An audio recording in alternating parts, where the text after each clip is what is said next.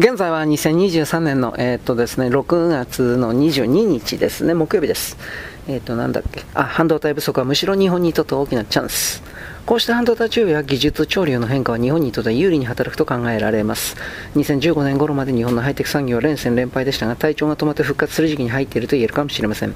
これまで半導体産業のリーダーは多額の資源を先行投資して最最先端品のコストを下げて、一部はシェアを一気に獲得してきたサムスンやインテル、TSMC、台湾集積電路体、電路製造などの巨大企業でした。日本企業はそういった主要に太刀打ちできなかったわけですが、今までとは事情が大きく変わりました。まずレガシー半導体はパワー半導体、センサーオプティカル半導体など、依然として日本が競争力を持っている分野が多いからです。また日本はニッチなオンリーワン分野、ハイテクサプライ、部品材料装置などに特化しており、例えば半導体製造装置で世界シェアの35%以上、材料に至って約60%のシェアを握っています。カスタマイズされた多種多様な半導体分野での最適ソリューションを確立する上では、日本のニッチな高度技術の重要性が高まります。さらにレガシー半導体の工程技術では、キャノンやニコンなどの露光装置需要が増加するかもしれません。最先端の極極端紫外線 EUV 露光装置は、オランダの ASML がほぼ独占して日本メーカーら違いでしたが、チャンスが訪れる可能性があります。この先従来の半導体メーカーは微細化競争で遅れを取ったインテルのように、様々な困難に遭遇するでしょう。半導体の価値は設計思想に一層偏り、すでにアップルが自前の半導体をリリースしているように、ファーブレス企業が中心になってきます。そのような時代になっても TSMC のような最有料の受注生産企業と、そこに多少多様なサプライを供給するハイテクハードニッチに特化した高技術企業はますます必要とされるようになる。高機能半導体を作るには高機能の材料部品が必要で、その技術の宝庫が日本なのです。第3章、安い日本が円安で大転換。長期不況の元凶は不動産価格の歪みと調整。1980年代のバブルの経済崩壊合意は日本が約30年間にわたってデフレ、デフレーションに苦しめられてきたのは周知の通りです。デフレとは物価、商品やサービスの後の価格が下がってそれに伴って景気が悪化する現象のことです。製品やサービスの価格が下がると企業の業績はその分だけ圧迫されます。またデフレが続けば従業員の給与にしわ寄せが及んだり、コスト削減の一環で雇用調整が行われたりします。収入の減少や雇用への不安が顕在化すると、世の中では消費を控える風潮が強まってさらなる物価の下落を誘発します。こうした悪循環が続くのはデフレスパイラルです。デフレでは製品やサービスの値段が下がる反面、貨幣の価値は上がります。わかりやすく考えるため極端な例を挙げれば100円だったものが50円に下がる今までの値段の半値で購入できるわけです。この側面だけを見ると消費者購入する側にとってデフレは交通のように思えるかもしれません。しかし口述する円安円高の議論と同様、この考え方は偏った見方に過ぎません。日用品ではなく株式や土地などといった資産の価格が下落する現象が資産デフレと呼ばれるものです。キャピタルロス、値下がりゾーンを恐れて株式や土地などへの資金流入が滞るため、さらなる下落を引き起こすという悪循環が発生しがちです。バブル崩壊後の日本ではこの資産デフレが長きにわたって続きました。裏返せば不動産価格の極端な下落がデフレ不況を長期化させたと言えます。しかしようやく近年になって日本の不動産も適正な価格形成が進み始めています。このような変化も日本の経験が本格的に良くなるはずだと私が考える根拠の一つです。資産デフレをように放置した結果発生した負のバブル。失われた30年という長期的な閉塞をもたらした最大の原因の一つは戦術した長期にわたる資産デフレを容認放置したことです。その結果、国民の購買力が著しく低下して日本経済は低迷を余儀なくされました。購買力の源泉とは所得と信用です。所得が増えればおのずと使えるお金が増えます。また信用が高まれば購買に充てる資金は拡大します。ここで意味する信用とは講義の意味で銀行などから融資を受ける際に必要な信用とともに資産価値の資産価格の上昇がもたらす信用も該当します。バブル崩壊以降、日本では銀行貸し出しが約500兆円、1993年から1997年から約400兆円、2004年と2割も縮小しました。その中で資産価格は下落を続け、購買力が延々と蝕まれてきました。株式と不動産を合算した日本の資産総額はバブル経済末期1989年末の3142兆円をピークに20年にわたって減少し続け2011年には1513兆円に半減1629兆円もの富が失われました本来ならば資産価格が上昇して銀行がたくさん融資を繰り返して信用創造するべきなのに長期に及ぶ資産価格下落を金融当局つまり日銀は黙認し続けたわけですこうして振り返ってみると日銀の姿勢は大きな落胆を招くようなダメージを日本経済に与えました。しかも日本が直面した資産デフレは単なるバブル崩壊、経済的価値の裏付けを超えた価格上昇の修正だけにはとどまりませんでした。経済的価値、適正価格をはるかに下回る水準まで下落を続け、まさに負のバブルを形成したのです。資産デフレのスパイラル、資産価格の下落、賃料低下、さらなる資産価格の下落の、まあ、繰り返しが20年にわたって続いたことで日本経済がゾンビ化してしまったと言っても過言ではありません。いかに日本の不動産市場が異常な状態だったかがわかるのが世界主要国の住宅価格推移からです。過去20年間を振り返ると大半の国では住宅バブルが崩壊しても価格下落が2年から5年で収束して崩壊前の水準に戻っていることがわかります。土地本位制が資産デフレを生む。では日本の不動産市場において正のバブルのみならず負のバブルまで発生した原因は何だったんでしょうか。一番の理由は日本で土地本位制をもとに不動産の価値が評価されていたことだと私は考えています。不動産の価値を鑑定する上でのベースとなっているのは国土交通省の発表する工事地価で売買事例を元に算定されるのは基本です。言い換えれば日本の不動産市場では過去の売買実績が将来の価格形成に大きな影響を及ぼしました。こうして政府当局が介在する価格決定の方式は米英の利用価値に価格の根拠を求める不動産評価と大きく異なっています。政府当局による不動産の根踏みは土地本位制にお墨付きを与えることにもつながりました。土地本位制の下での不動産の最大の役割は銀行から融資を引き出す際の担保でした。担保としての価値を鑑定する基準に工事工事時価が用いられたのです。工事地価が上昇するとその含み益が担保価値に反映されます。そうすると過剰な融資、信用膨張が起こります。それが日本中に広がっていったことでバブルになりました。ところがそれが弾けると逆に含み損が拡大して次々と不良債権が発生して融資の抑制、信用の収縮が起こりました。流れが反転したわけです。新規の融資を躊躇する貸し渋りや債権回収を強行する貸し剥がしといった現象が社会問題化しました。ました下落が止まらなかったのは米英とは違って利用価値に基づいて不動産の価格形成が行われてこなかったからです。例えばある土地に賃貸物件を建設して活用しようとする場合、どの程度の家賃収入が見込まれるかなどという価値判断をせずに不動産価格が決められていたからであります。しかしようやく日本でも土地を担保価値として利用しようとする見方は消滅しつつあります。個人が住宅ローンを借りるケースを別とすれば前述したような土地そのものに潜在する本来の経済価値に基づいて信用、創造、貸出額の決定が行われるようになりまました。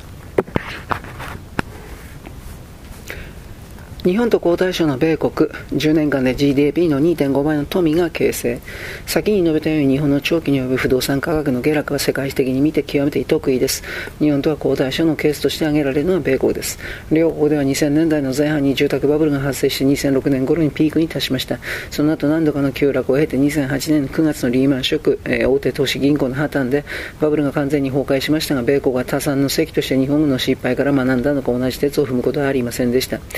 2006年1月まで FRB 連邦準備制度理事会議長を務めていてグリーンスパンをはじめとする同国内の多くの指揮者も不動産価格の下落が信用収縮を引き起こす危険性について警告を発していました。グリーンスパンの後継者となったバーナンキ FRB 議長当時は金利の引き下げではなく資金供給の量を拡大することで景気や物価を下支えする量的金融緩和を推進しました。この金融政策の効果は米国人の家計にも如実に現れています。リーマンショック直後の家計における純資産額総資産引く債務はその直前よりも2割近くも少ない59.5兆ドルまで減少しました。しかし、リーマンショック以降の10年間で米国の株価は3.5倍になっています。この資産価格の上昇によって家計の純資産額は2019年第1四半期には59.5兆ドルから1.8倍の113兆ドルに拡大しました。つまり、50兆ドル、米国 GDP の2.5倍もの富が形成されたわけです。一方、米国の家計が保有する株式の資産価値は5兆ドルから18兆ドルに膨らみ、年金資産も10兆ドルから27兆ドルに増加しています。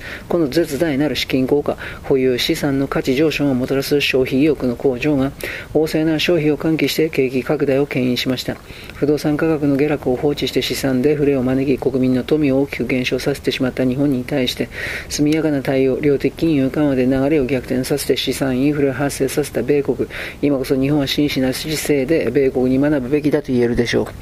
1000兆円にも及ぶ埋蔵金は日本の大きなポテンシャル。資産価格の上昇が信用創造を生むというとても重要なことを軽んじてきた結果、バブル崩壊後の日本が1600兆円を超える富を失ったことは戦術しました。本来日本の資産総額は2500兆円程度が適正な水準であると私は考えます。つまり2011年のボトムからこの適正価格まで資産価値を上昇させるだけで1000兆円もの新たな富が生まれるわけです。これは日本の埋蔵金であって経済のポテンシャルであるとも言えます。株式に見終えると2021年9月14日に日経平均が3万670円10銭の終値を記録し、31年ぶりの高値をつけました。この日、東証一部上場企業の株式時価総額が過去最大の約778兆円に達したことが大々的に報道されました。もっともそれは依然として未知半ばの水準に過ぎず、指数採用225社のフェアバリュー適正価格を踏まえると、日経平均は4万円以上に達しても不思議はありません。日経平均4万円前後が現実となれば大まかに見積もって240兆円の富が新たに生まれます。ここまでの埋蔵金が潜んでいる国は世界でも日本だけだと言っても過言ではありません。ところが残念ながら今の日本ではこの埋蔵金を発掘しようとする動きが見られません。投資を活発化させて新たな富を生み出すことよりも現状の収支を上手にやりくりして赤字を減らすことが先決だという緊縮財政論者が横行しています。日銀の金融政策にしても保守的な対応に終始した白川白川氏から現総裁の黒田氏にバトンタッチして大きく方向転換を果たしたもののまだまだ道半ばです。黒田氏の任期は2023年までなので後任に誰が選ばれるかも重要です。リフレ的金融政策の堅持は必須です。幻想の価格だった日本の不動産。グローバル社会から見ると日本の不動産に対する考え方はかなり特殊です。海外の不動産では建物部分が資産価値の大半を占めるのに対して、日本では土地部分が大半を占めています。例えば米国では土地と建物が2対8というような評価比率の目安ですが、日本では逆に土地と建物が8対2の割合で評価されます。先述したように日本では利用価値ではなく担保価値で不動産を評価するという土地本位性が定着していたからです。そして建物の価値は時間の経過とともに低下してやがては昔と化すのが日本における元来の考え方でした。木造住宅は法定対応年数が22年と定められその間に原価償却が終了して税制上は昔とみなされます。昔ならともかく最新の建築技術が用いられて耐震性などの厳格な基準も満たして今の木造住宅なら現実の対応年数ははるかに長いことでしょう。さらに木造よりも健康な鉄筋コンクリート像は適切なメンテナンスが施されていれば100年近くも住み続けられると考えられていますが法定対応年数はその半分にも満たないのが実情です。対照的に米欧では建設されてから何十年も経過した高級アパートが少なくありませんし、ロケーションが抜群で魅力的な物件はそのレトロ性も評価されて高い値段で取引されるケースも珍しくありません。一貫して利用価値という観点から不動産が評価されているわけです。日本のように担保価値で不動産を評価することには幻想がつきまといがちです。好景気が続いて土地の価格が右肩上がりを描くと、値上がりした分だけ担保価値が高くなって本来の価値、利用価値との乖離が広がりやすいのです。1980年代のバブル期はその典型例でまさに幻想の価格で取引が行われていました。しかし利用価値の低い土地に高い価値がつく状況が長続きするはずがなくて案の定不動産バブルは崩壊しました。そして先述したように利用価値で価格が決まっていなかった日本では適正価格をはるかに下回る異常な値下がりも放置されたわけです。ただ足元ではこうした日本特有の不動産に対する考えにも変化の兆しがあります。過度の資産価格下落がもたらした日本の家賃低迷、バブル経済が崩壊した後の日本ではデフレ傾向が続いたのと対照的に米国ではインフレが進行しました。改めて現実物価推移データをもとに検証します。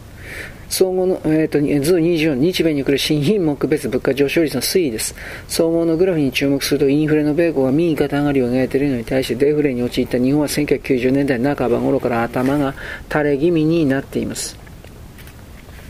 しかし、医療品や自動車や通信の推移に焦点を当てると日米ともデフレ傾向が顕著です。これらの分野では生産性向上や割安中国、韓国、台湾製品の輸入によって物価が下がったからです。一方で日米で大きく異なっているのが住居費です。米国の住居費はほぼ一貫して右肩上がりを示しているのですが、日本の住宅価格は頭打ちです。資産価値と家賃がともに低下してデフレの連鎖が続いていることを物語ります。日本はほとんどの項目がマイナス圏で位置してデフレの傾向が顕著であるのに対して米国でほぼプラス圏での推移になっています。個々の項目の中でも決定的な違いを示しているのは貴族家賃です。貴族家賃とは家賃を伴わない持ち家も借家と同じように家賃が発生すると想定して計算されたものです。日本が消費税を引き上げた局面を除き、貴族家賃が日米における物価物価動向に大きな格差をもたらした要因となります。住宅価格と賃金が共に上昇すれば当然ながら貴族家賃も連動する一方逆にそれらが下がっった場合も同じ動きを示すものです。そして食料品、エネルギーを除く CPI、消費者物価指数に占める貴族家賃の割合は米国が3分の1、日本が4分の1で、どちらも他の項目と、うん、比べて際立って際立って高くなっています。極論すれば日本のデフレは貴族家賃の下落、米国のインフレは貴族家賃の上昇に原因があると言えるのです。はい、よろしく、ごきげんよう。